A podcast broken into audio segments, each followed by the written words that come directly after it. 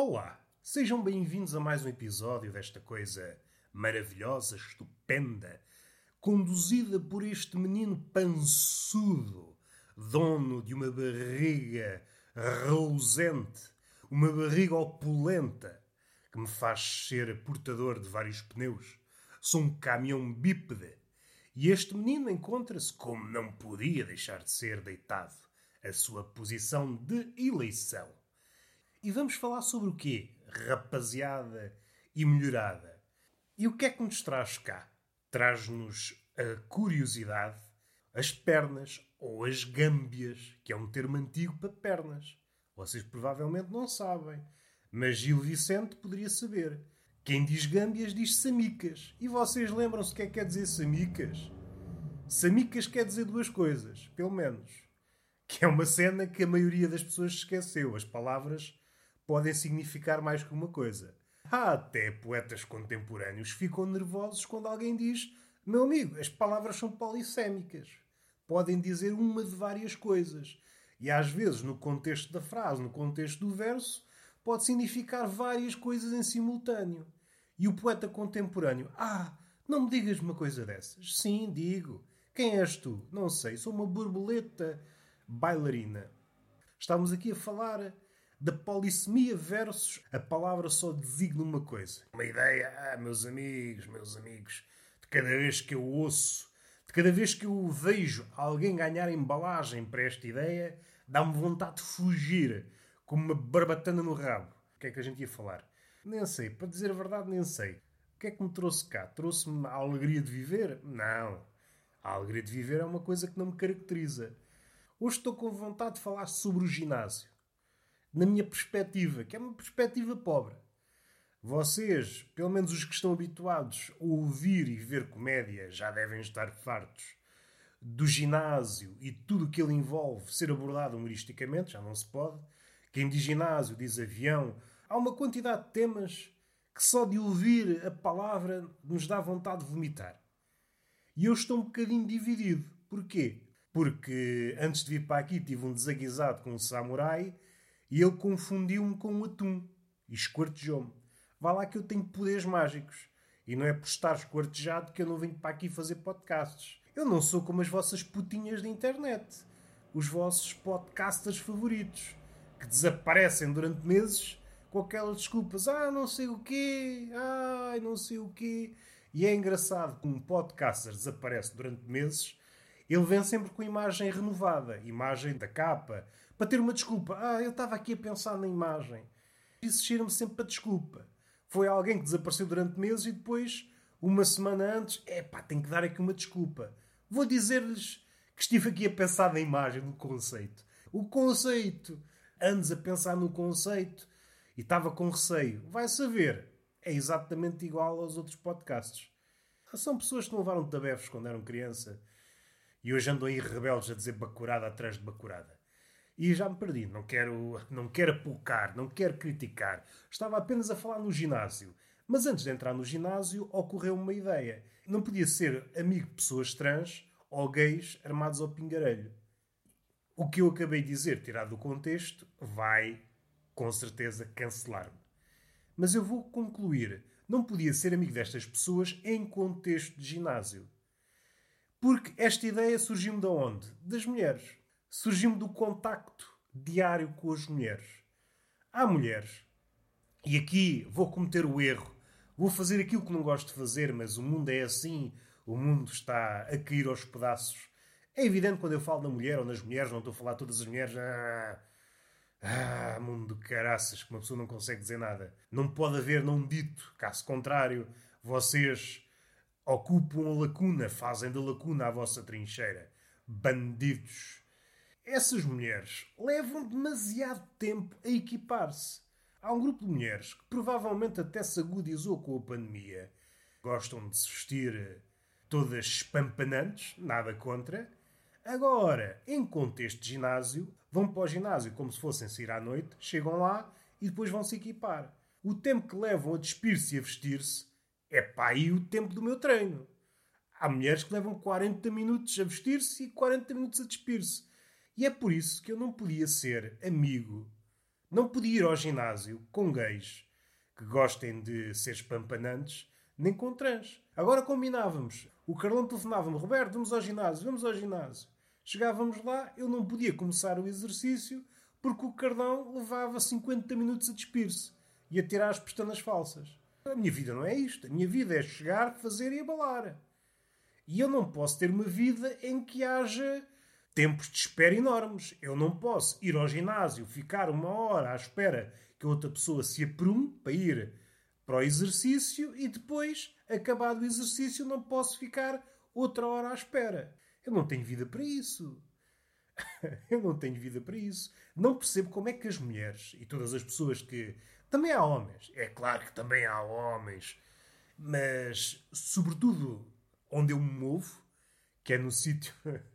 Onde é que eu me movo? Na estrada e nos caminhos. Não sou nenhum pássaro, nenhum pardal para conhecer os céus. Não podia ser amigo. Eu depois não conseguia impor-me. E às tantas tinha que abalar de casa às 8 da manhã para ir treinar às 4 da tarde. Às tantas não fazia mais nada. A minha lógica é muito prática.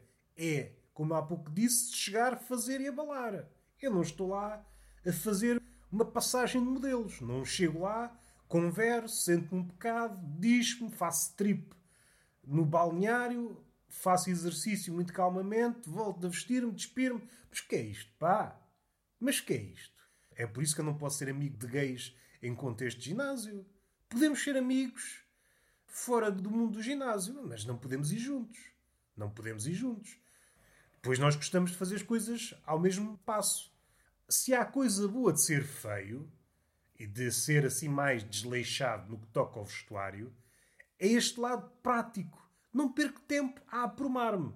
Eu não levo duas horas em casa a ver o que é que vou vestir e nem levo uma hora a despir-me e depois a vestir-me outra vez, acabado o exercício. Não, eu não tenho esse tempo.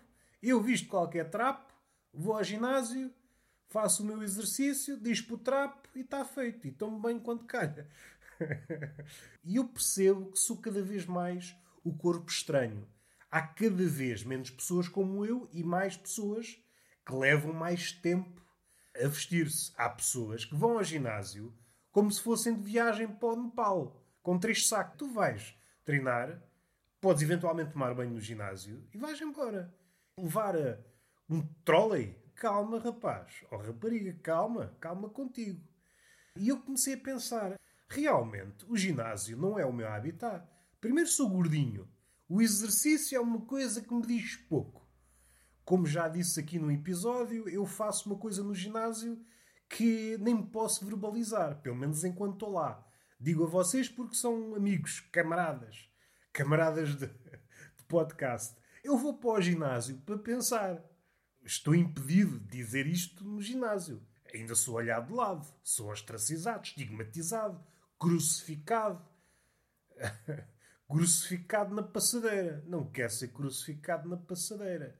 Eu vou para o ginásio para simular aquilo que por vezes obtenho numa passeata.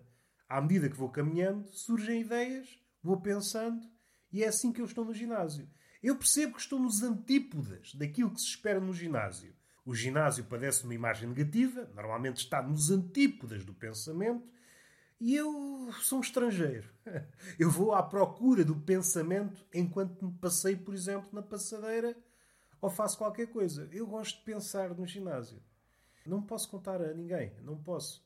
Se alguém me perguntar o que é que gostas no ginásio, eu gosto de pensar. Vão-se logo embora. Ah, este rapaz está maluco. Não posso. Não gosto de exercício. Para quê? Exercício? Para depois emagrecer? Mas eu sou algum gordofóbico? Se fôssemos por aqui, isto dava pano para mangas e agora está um tempo quente, não vale a pena. É melhor andar de manga curta ou de tronco nu. E outra coisa, há a possibilidade de ver escroto quando estamos no balneário. E se há coisa que eu passo bem sem ver, é o escroto. Eu passo bem. Aliás, suspeito que até a maior ninfomaníaca, provavelmente haverá uma ninfomaníaca com tara por colhões, há sempre pessoas assim, pessoas que remam contra a maré, tudo bem, mas em princípio é um caso raro. A minha vida não sofre qualquer perturbação pelo facto de eu me afastar do escroto. Não vejo qualquer benefício, não colho Não colho qualquer ensinamento por estar no balneário e haver escrotos e pirilaus. Não colho.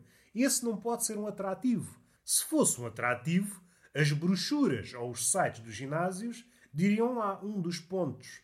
Um dos pontos que seria usado para convencer futuros clientes era esse. Venha para o nosso ginásio, treine, fique mais bonito e veja escrotos. Acho que não. Podia ter um atrativo, por exemplo, ir ao ginásio para ver mulheres. Mas nem isso, nem isso. E eu não estou a pensar do ponto de vista do goloso, que vai para lá para cobiçar rabo alheio. Eu estou a pensar no sentido de ir na minha passadeirazinha de vez em quando refrescar o olhar. Mas, por sorte ou por azar, eu vou a uma hora em que não se passeiam lá rabos. Escasseia rabo feminino. Não há forma de lavar as vistas. Sai com as vistas sujas do esforço. A única coisa que me entretém, além da música, que por vezes, valha-me Deus, é mesmo essa expressão, valha-me Deus. A única coisa que me entretém enquanto estou no ginásio é, por exemplo, os pássaros que estão lá fora. Fora do ginásio há um pavimento cheio de brita e depois disso há várias árvores. E essa brita normalmente hum, é palco de pássaros.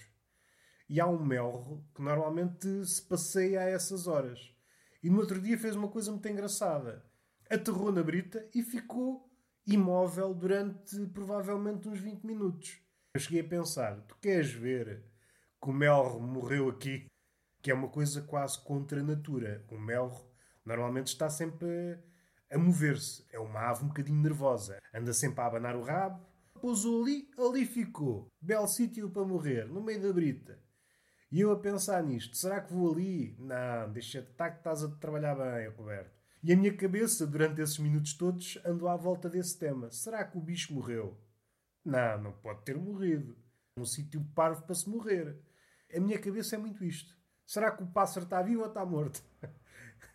Afinal, não estava. Houve uma altura na minha vida que me cruzava sempre com o melro. Não sei se era o mesmo, mas em princípio é. Segundo sei, acho que eles não andam assim muito longe do sítio onde habitam. Andam sempre nos mesmos sítios. Sempre à mesma hora, aparecia sempre no mesmo sítio, pelo mesmo buraco na rede. Era certinho como um relógio suíço. E aquilo era engraçado, porque eu já sabia. Olha, está a chegar a hora, e de repente o melro apareceu. Há pessoas que vão para o ginásio para emagrecer, pessoas para ganhar músculo, para ver rabos de gajas. E eu vou para o ginásio para ver pássaros. Cada um tem a vida que tem. E é isto. Está feito o podcast. Beijinho na boca e palmada pedagógica numa das nádegas. Até à próxima!